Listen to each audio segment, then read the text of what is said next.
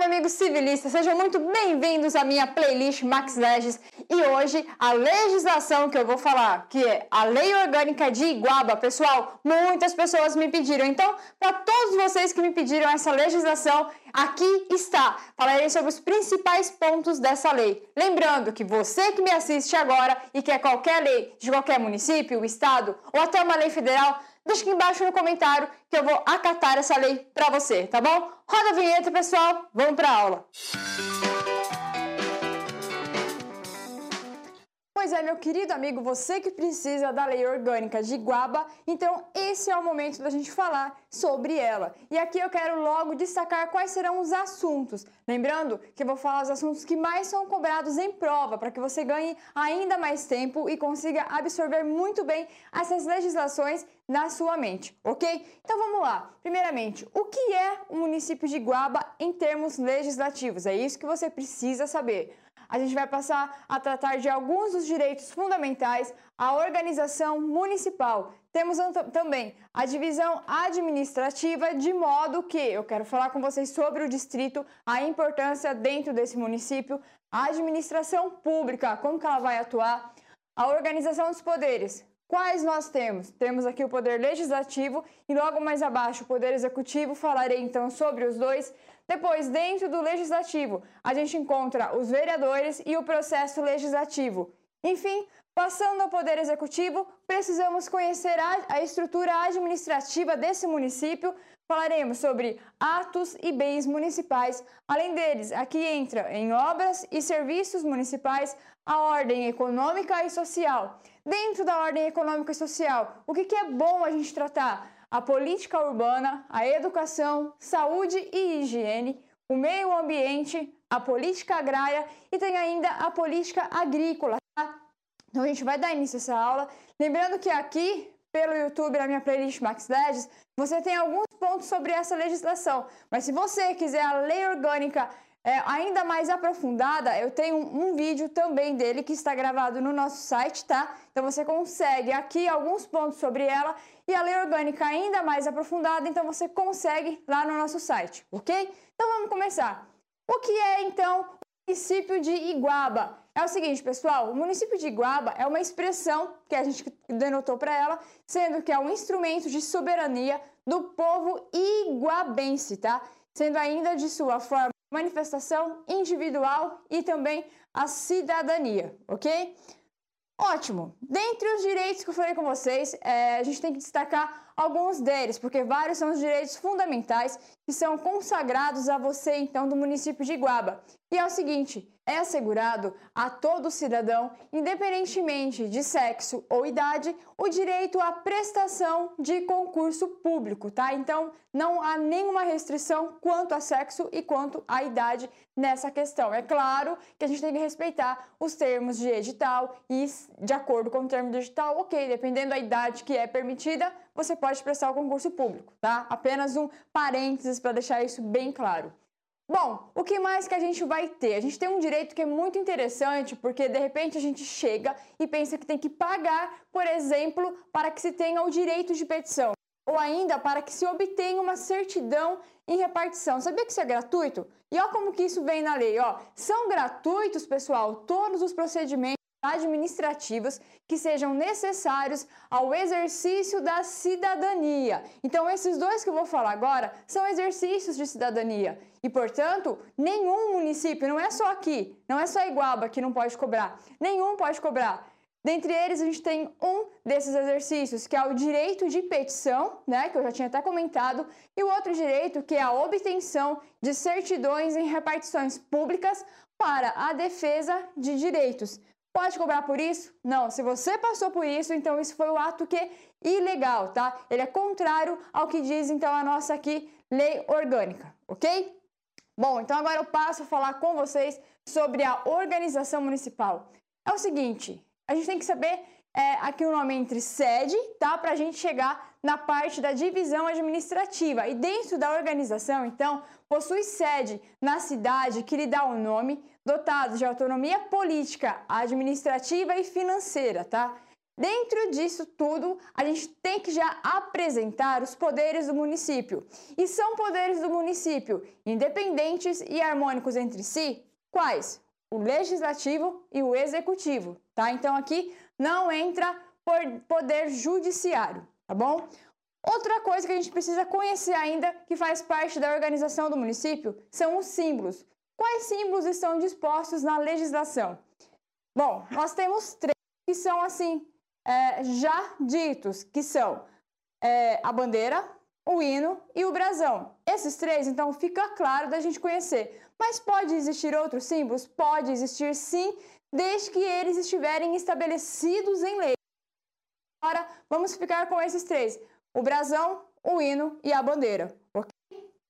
Já feita essa apresentação aqui da organização municipal, falando sobre os poderes, falando aqui sobre a sede do município, agora eu entro no outro aspecto, aspecto que é a divisão administrativa. E é o seguinte: o município de Guaba ele pode dividir-se para fins exclusivamente administrativos em bairros, distritos e vilas. Então a gente encontra essa divisão, tá? Desses três. E dentre eles, eu quero falar com vocês sobre o distrito. O que, que é o distrito, gente? Distrito nada mais é do que a parte do território do município que ele é dividido para fins administrativos, de circunscrição territorial e de jurisdição municipal. Vale dizer ainda que tem denominação própria, tá? E será que esse distrito ele pode subdividir-se? Sim, o distrito ele pode subdividir-se e essa subdivisão ela é feita em vilas e claro que para que isso aconteça deve ser respeitado também um texto legal. É, mas ainda sobre distritos eu quero fazer uma importante observação que é a seguinte: pensa comigo assim, ó. Será que eu posso criar? Será que eu posso suprir aí um distrito da forma com que eu bem entenda? Não. Para a criação, a organização, a supressão ou ainda a fusão de, de distritos, o que, que a gente vai precisar? A gente também vai precisar de uma lei. E por que, que eu bato muito nisso quando precisa-se ou não de lei? Porque às vezes isso vem numa banca e vem falando que precisa da manifestação favorável, por exemplo, de dois terços dos membros da Câmara. Ou então é, da manifestação é, do prefeito do município, de X governadores, entendeu? Então não é isso, tá? Você vai precisar para é, a extinção para a fusão, enfim, de um distrito que seja regulamentado por lei, ok? Bom, se nós falamos já sobre a divisão administrativa, chega a hora de falarmos sobre a administração pública. E é o seguinte: a administração pública direta, indireta ou fundacional de quaisquer dos poderes do município, o que, que ela vai obedecer? Elas irão obedecer aos princípios, princípios esses que também se encontram na Constituição são a legalidade, a impessoalidade, a moralidade e a publicidade, ok?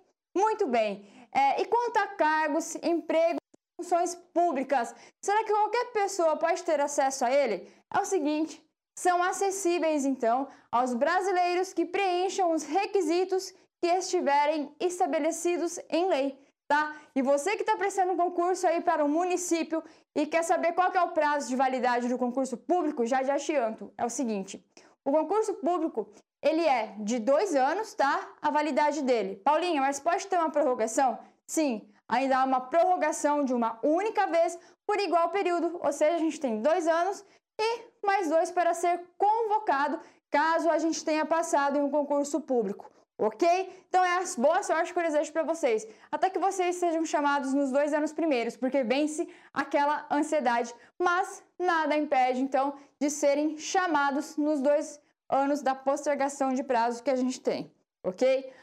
Ah, apresentei para vocês, é, quando eu falei na organização municipal, que existem os poderes, que, que são harmônicos, independentes entre si. Chega a hora, então, de eu falar com vocês sobre o poder legislativo, e é o seguinte: por quem que o legislativo ele é exercido?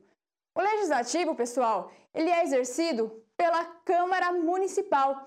E vale dizer que cada legislatura ela tem a duração de quatro anos. E o que corresponde a essa legislatura? Ca corresponde cada ano, então, a uma sessão legislativa. O que é a sessão legislativa, então? quando corresponde a cada ano, tá? Para vocês não confundirem esses termos. Bom, a Câmara Municipal, como que ela é composta? Ela é composta de vereadores que são eleitos pelo sistema proporcional e, claro, que eles serão aí representantes do povo. E qual que é o mandato deles? O mandato deles é igual ao do prefeito, já até adianto que a gente vai falar mais à frente, mas o mandato ele é de quatro anos, ok? Então a gente está entrando bastante nesse assunto vereadores. Vamos falar um pouquinho mais sobre eles, sobre a inviolabilidade, por exemplo. É o seguinte, pessoal, os vereadores, eles são invioláveis no exercício do mandato e na circunscrição do município. Invioláveis por quê? Por suas opiniões, palavras e votos, tá? É, e aí eu te faço a seguinte pergunta: será que os vereadores eles são obrigados a testemunhar? Pensa assim comigo, ó. Os munícipes procuram os vereadores para é, deixar lá algumas informações e acabam às vezes falando até da própria vida. E os vereadores também têm essa liberdade de se abrir e trazer alguns fatos para os munícipes. Então, pensem comigo, será que eles são obrigados a testemunhar sobre informações que eles tenham recebido ou prestado em razão do exercício do mandato? Não, eles não são obrigados e nem sobre ainda as pessoas que lhe confiarem ou delas receberem informações, tá? Então ele não é obrigado caso queira uma faculdade que compete a ele, tá? É, então a gente falou dessa questão de ser ou não testemunha, já adiantei que ele não é obrigado. Perda de mandato. Uma importante observação que eu lhes trago é o seguinte: não perderá o mandato considerando-se automaticamente licenciado o vereador que estiver investido no cargo de secretário municipal ou ainda de diretor do órgão da administração pública direta ou indireta do município. Vale falar que a licença para tratar de interesse particular, que é uma licença à parte aqui, ela não vai ser inferior a 30 dias e o vereador, aqui no caso, ele não poderá reassumir o exercício do mandato antes do término da licença, ok? Então tem que respeitar esse lapso que existe dentro da legislação. Bom, vereadores é, vem junto com um outro assunto que é a mesa, tá? A gente tem que saber que o mandato da mesa não pode se confundir com o mandato dos vereadores da Câmara Municipal. Quando a gente fala que o mandato do vereador é de quatro anos, a gente tem que diminuir, tá? Fica o quê? O mandato na mesa será de dois anos, sendo ainda permitido uma recondução para o mesmo cargo na eleição que for imediatamente subsequente. A Câmara, por exemplo, ela vai ter o quê? Comissões. E quais são essas comissões? A gente vai encontrar comissões permanentes e comissões especiais. Então eu quero tratar com vocês uma ênfase aqui na comissão especial, que é o seguinte: apenas nas comissões especiais a destinação ao estudo de assuntos específicos, além também da representação da Câmara em congressos, solenidades ou ainda outros atos públicos, ok? Então a gente sai um pouco dessa questão aqui da mesa da Câmara Municipal entrar ó, em processo legislativo, tá? E quando a gente entra em processo legislativo quero fazer uma apresentação. O que o processo legislativo municipal ele compreende? É aqui que entram várias leis. E a compreensão, ela vai abordar o quê? Por exemplo, temos emendas à lei orgânica municipal, nós temos também leis complementares, leis ordinárias, resoluções, além dos decretos legislativos. Então, todos esses itens fazem parte do processo legislativo. Muito bem? Então vamos trocar um pouquinho de novo de assunto. Já falamos de legislativo, é, matamos aqui processo legislativo. Vamos passar até um traço aqui embaixo, porque agora a gente entra aqui em outra competência. A gente vai falar sobre o poder executivo, onde vamos encontrar o prefeito, o vice-prefeito e os seus auxiliares. Então vamos lá, já deixei uma brecha. O poder executivo municipal ele é exercido por quem? Pelo prefeito, que é auxiliado pelos secretários municipais ou ainda diretores que tenham atribuições equivalentes ou assemelhadas, tá? É o seguinte, a eleição do prefeito e do vice-prefeito, ela vai se realizar simultaneamente com a dos vereadores, tá? Então, está no município, não tem uma específica só para um, depois que venha do vereador. Prefeito, vice-prefeito e vereador, todos são eleitos simultaneamente, tá? O prefeito e o vice, eles serão eleitos para o mandato de quatro anos, que eu já tinha até apontado isso, devendo a eleição realizar-se até 90 dias antes do término do mandato daqueles a quem devam suceder. Então, é quanto tempo antes a eleição? 90 dias antes de terminar o mandato do anterior, ok? Bom, o prefeito e o vice, eles tomarão posse no dia 1 de janeiro ao ano subsequente da eleição. E essa posse, ela é feita onde? Ela é feita numa sessão da Câmara Municipal, tá? Então, essa é a localidade para que seja tomada posse. Agora, você precisa saber o que? De datas, tá? Então, a gente tem o quê? Que o prefeito, o vice-prefeito, até os vereadores, tá? Assim como eles são eleitos simultaneamente, todos eles têm que tomar posse na data de 1 de janeiro ao ano subsequente que ele foi eleito, tá? Mas agora, muita atenção, que eu, isso que eu falei de tomar posse em 1 de janeiro, cabe para os três: vereador, prefeito e vice-prefeito. Porém, essa postergação é aí que a gente tem uma prorrogação de prazo, que eu vou falar agora, é para o prefeito e para o vice-prefeito, que é o seguinte: se ele não tomar posse na data de 1 de janeiro, então, decorridos 10 dias dessa data fixada aqui, é, se ele não tomar posse, então, salvo motivo de força maior aqui, ele vai ter o quê? Declarado vago esse cargo, tá? Então, 1 de janeiro, mais 10 dias. Se não tiver nenhum motivo que seja relevante que a Câmara Municipal acate, então esse cargo dele será declarado vago. Lembrando que 10 dias é apenas para prefeito e vice, ok? Então vamos falar sobre a estrutura administrativa do município, como que ela funciona? É o seguinte, ó, as entidades dotadas de personalidade jurídica própria que compõem a administração indireta do município, como que elas se classificam? Vejam bem, é administração direta. A classificação se dá em autarquia, fundação pública, empresa pública, além também da sociedade de economia mista, ok? Vamos falar sobre atos e bens municipais. Vamos começar com atos e é o seguinte, ó, a publicação de leis e atos municipais, ela far-se-á em órgão da imprensa local ou ainda até mesmo da imprensa regional. Ou que mais que pode ser aí uma forma de se expor esses atos? A afixação na sede da prefeitura ou da Câmara Municipal, conforme for o caso. A escolha do órgão de imprensa para a divulgação das leis e dos atos administrativos será feito através de uma licitação, em que deverá ser levado em conta não só as condições de preço, mas também outras circunstâncias, como frequência, horário, tiragem, além também da própria distribuição, ok? Bom, então agora a gente pode falar sobre bens municipais. Todos os bens municipais, todos, pensem bem, não há exceção aqui, eles têm que ser cadastrados. E nesse cadastro que vem uma identificação numerando-se os móveis, segundo o que for estabelecido em regulamento, tá? É, os bens do patrimônio, eles possuem uma classificação. Por exemplo, eles se classificam de acordo com a sua natureza ou ainda em relação a cada serviço que for prestado. Tá? É uma forma de se classificar, então. É, se a gente falou sobre atos e bens, chega a hora de falarmos sobre obras e serviços públicos municipais, que é o seguinte: Nenhuma obra, serviço ou ainda melhoramento vai ser executado sem que haja um prévio orçamento do seu custo, tá? É, nos serviços, obras e concessões do município, bem ainda como nas compras e alienações, será adotada a licitação nos termos da lei, ok? É, quanto à ordem econômica e social que a gente encontra aqui em Iguaba, o que a gente precisa saber? A gente tem várias políticas mas eu trouxe aqui as principais para você. E é o seguinte, ó, antes tem que falar que o município, dentro de sua competência, ele organizará a ordem econômica e social. Mas para isso, ele vai conciliar a liberdade de iniciativa com os superiores interesses da coletividade, tá?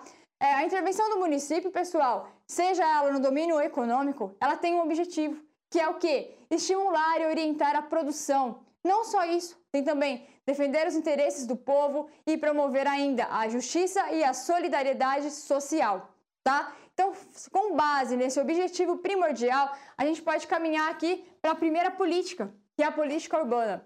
E é o seguinte, quando a gente fala em política urbana, a gente não pode deixar de lado o plano diretor. Então, vamos falar sobre ele. O plano diretor, aprovado pela Câmara Municipal, o que, que ele é? Ele é um instrumento básico da política de desenvolvimento e de expansão urbana. há uma isenção importante de falar com vocês, que é a seguinte: é isento de imposto sobre a propriedade predial e territorial urbana o prédio ou o terreno que seja destinado à moradia do proprietário de pequenos recursos que não possuam outro imóvel. E se tiver outro imóvel? Claro que aí não entra nesse caso de isenção, então, tá? Tem que ser pequena. Além disso, aqui não pode possuir um outro imóvel como o seu, ok? Bom, educação é algo que vem em toda a prova e se vier dentro da ordem econômica e social, acho que é interessante a gente saber alguns pontos. Por exemplo, o dever do município de, de Iguaba, como que ele vai ser efetivado? Ele será efetivado assegurando, por exemplo, um ensino público fundamental que seja obrigatório e gratuito para todos, com o estabelecimento progressivo do turno único de 8 horas, tá? Então vejam bem, tem turno único, ele é de 8 horas. Temos ainda a oferta obrigatória e gratuita do ensino fundamental, além do atendimento obrigatório gratuito e especializado em creches às crianças de até 3 anos, em horário integral e em pré-escola às crianças de 4 a 6 anos, mediante um atendimento de suas necessidades biopsicossociais segundo seus diferentes níveis de desenvolvimento, tá? Saindo de educação, a gente migra para saúde e higiene. E é o seguinte: é claro que se está na Constituição, sabemos que é um direito otorgado a todos. Por quê? Se está na Constituição, aquela lei orgânica ela traz para ela. Tudo isso que eu estou falando, como educação, saúde e higiene, está lá. E é claro que Iguaba não de poderia deixar isso passar. Por isso que eu venho aqui dizer que a saúde é direito de todos e dever do município, assegurada mediante políticas sociais, econômicas e ambientais que visam a redução e a eliminação de riscos de doenças, além de outros agravos, e ainda que garantam um acesso universal igualitário às ações e serviços de saúde. Para quê? Para sua promoção, prevenção, tem ainda a proteção e a própria recuperação, ok? Então, dentro da ordem econômica e social, agora a gente precisa falar sobre o meio ambiente. E aqui é uma especificidade muito interessante que eu achei com vocês, e é o seguinte, ó. Todas as pessoas, então, têm direito ao meio ambiente ecologicamente equilibrado ainda como um bem de uso comum do povo que seja essencial à sadia qualidade de vida. E para isso, será imposto ao poder público e à coletividade o dever de defender e preservar esse meio ambiente, para que tanto as presentes gerações quanto as futuras consigam então desfrutar de meio ambiente protegido e equilibrado. A gente está quase chegando ao fim da nossa aula, mas eu não poderia passar sem falar da diferença entre essas duas políticas, que é a política agrária e a política agrícola.